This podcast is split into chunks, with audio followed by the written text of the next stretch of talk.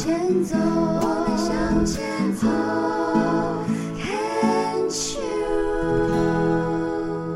病虫害防治，今天邀请到的这位，哇，我看到他的生命，我会觉得，哎，紧张是八点档呢。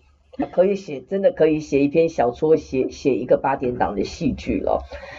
他是在二零二一年的时候，发现自己的右侧乳房有一个二期的癌症，然后呢就是乳癌，然后当时采取的是全切，然后加上化疗，然后泰莫西芬加停经针三年。那在这二零二一年，那时候刚好是疫情爆发的时候。然后在那个时候的往前推呢，他的生命更是起起伏伏哦，特别是在疫情发生的这段时间，我们让他来跟大家好好聊聊。他就是 Cindy，Cindy 你好，嗯，老师好，大家好。嗯，你自己本身原来是公务员？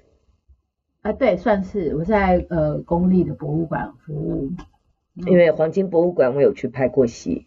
哦，对，那个那个古迹，然后呢，我们超紧张的，每每次那个灯光啊，然后很多的设备要进去的时候，你就听到自然那边说小心，这是古迹，然后那个那个纸纸的门哦，还真的有被我们戳破过一次，大家就快疯了这样。对对对，那个四联洞那个，对对对，一个日式的建筑。对对对，那个呃偶像剧有在那边拍过，也拍过。我那时候是拍大爱的戏，然后那个时候我是记得是演一个矿工公司的老板娘。然后后来先生死掉，反正也就是那种呃大慈济大爱的这个有一个委员的生命故事，家里的生命故事。然后我那时候就是穿了我妈妈的旗袍，然后在那个古迹里面拍，哦，那感觉很美。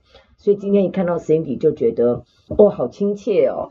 因为不管如何，我们好像都曾经在一个那样的环境里面，嗯，或者是我们有一个共通的一个话题可以来聊。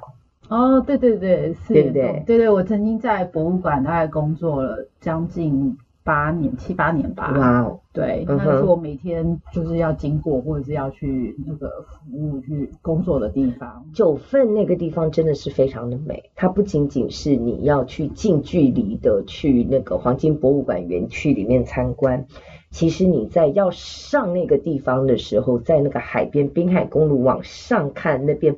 有一排好像是以前的矿坑的遗迹，是不是？嗯。往山上去九份那边去走的时候，光在海边去眺望九份就好美，好美。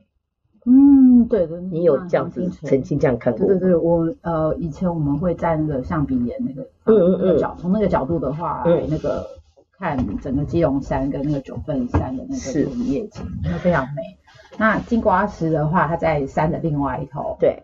所以它的美的话是不一样的，那个不一样的美景啊。当我这样在跟你提提到这个部分的时候，你的大脑的神经回路有没有一个叮，突然开始上班了？嗯，然后要宣导九份新北市的美，有有这么这么明显吗？我跟你讲，我刚才差点又要讲茶壶山。对对，就继继续就接下去了。我告诉你。阿季，我是火眼金睛，逃不过。然后他，然后是仙姑，仙姑。所以，嗯，因为听到你讲的那个感觉，比较像是在上班的。你自己本身有没有对那个地方有有去爱好过，还是认为它真的就是一个工作？你要尽你的义务本分，把它宣扬出去。哦，我我其实，在很年非常年轻的时候吧，应该是在。念书的时候，念大学的时候，然后我们就是联谊的时候有有骑车去那个地方。嗯哼。然后那时候的黄金博物馆那个地方，就是台新公司嘛，它还是一个废墟。是。所以我对于就是这个废墟后来被整理成一个博物馆，然后这么成功，又有大金砖，又有金矿，哎，还有一个什么五山坑口的话，嗯嗯嗯嗯，可以进去，然后很是一个很受欢迎的一个旅游据点跟。诶，世界遗产潜力一点，对，我有点那个，所以就我我觉得我很很就是很很自豪，我自己可以在那个地方工作。你在公部门大概工作了多久？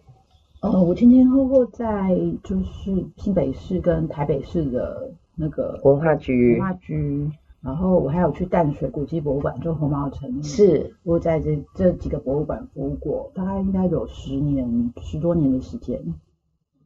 就是我从那个博呃英国念完博物馆的那个学位回来，哇，英国念博物馆好幸福哦！因为我那个时候去英国，那个时候是我们的呃台长陶小青，嗯，他们一门三杰，就是他的儿子马世芳跟马。马国光啊，就是亮轩作家，他们他们，然后他们那个时候被邀请去，好像是伦敦大学，那个大英博物馆旁边是伦敦大学嘛，被邀请东亚研究所演演讲，然后我说不管不管，我要当拖油瓶，然后我们就住在伦敦大学的学生宿舍里面，然后就是从那个宿舍走出去，一左转就是大英博物馆的侧门。哇，好棒哦！大英博物馆超棒了，而且用学生的价钱，就他们的假期，其实那个地方是可以住住的，这样。那也是感谢马世芳帮我们找到，然后所以你又告诉我你在那边念博物馆，我就觉得哇哦，好幸福哦。嗯，其实就我我我在国外那个念书的时候，其实是有碰到很多状况跟问题，但是就是我觉得呃我在伦敦跟那个曼彻斯特的话，嗯，待过，嗯。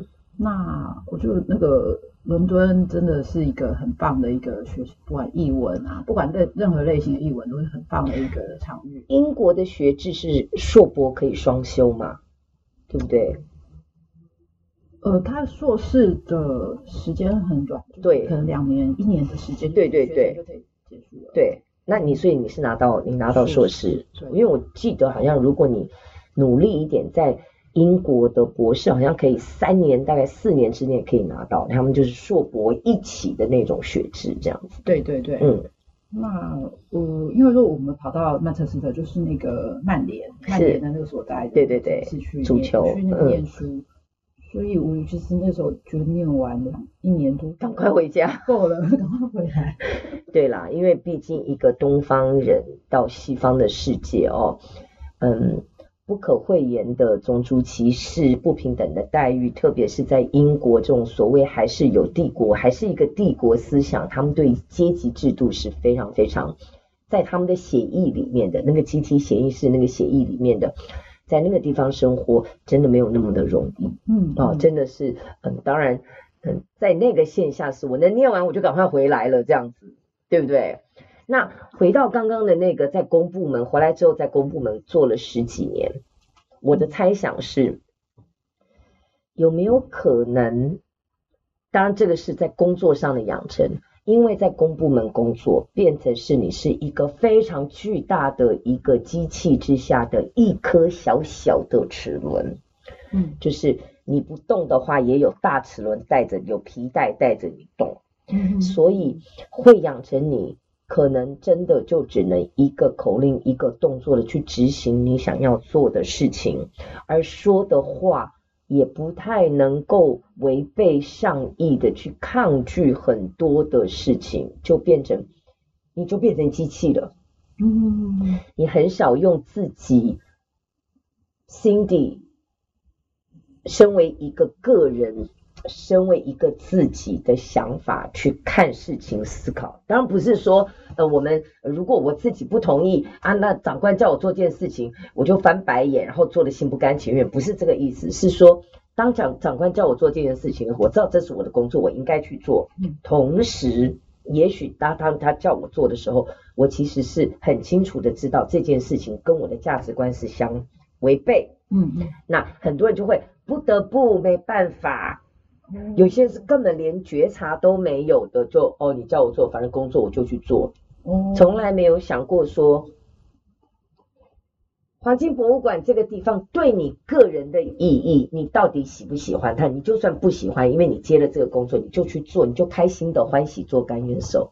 理解我的这个逻辑，我我了解。其实呃，我觉得我在那个博物馆的那个就是译文机构啊。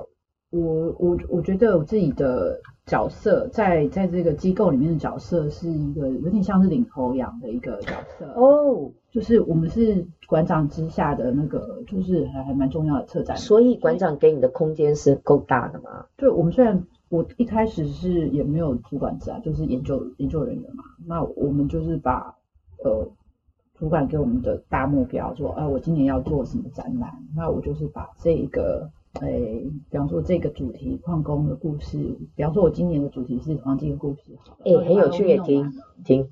嗯，Cindy，不好意思，我要打断你，因为我发现当我在问你这个问到人的时候，你又回到你的工作。Cindy 在哪里？那我们这一段也先聊到这里。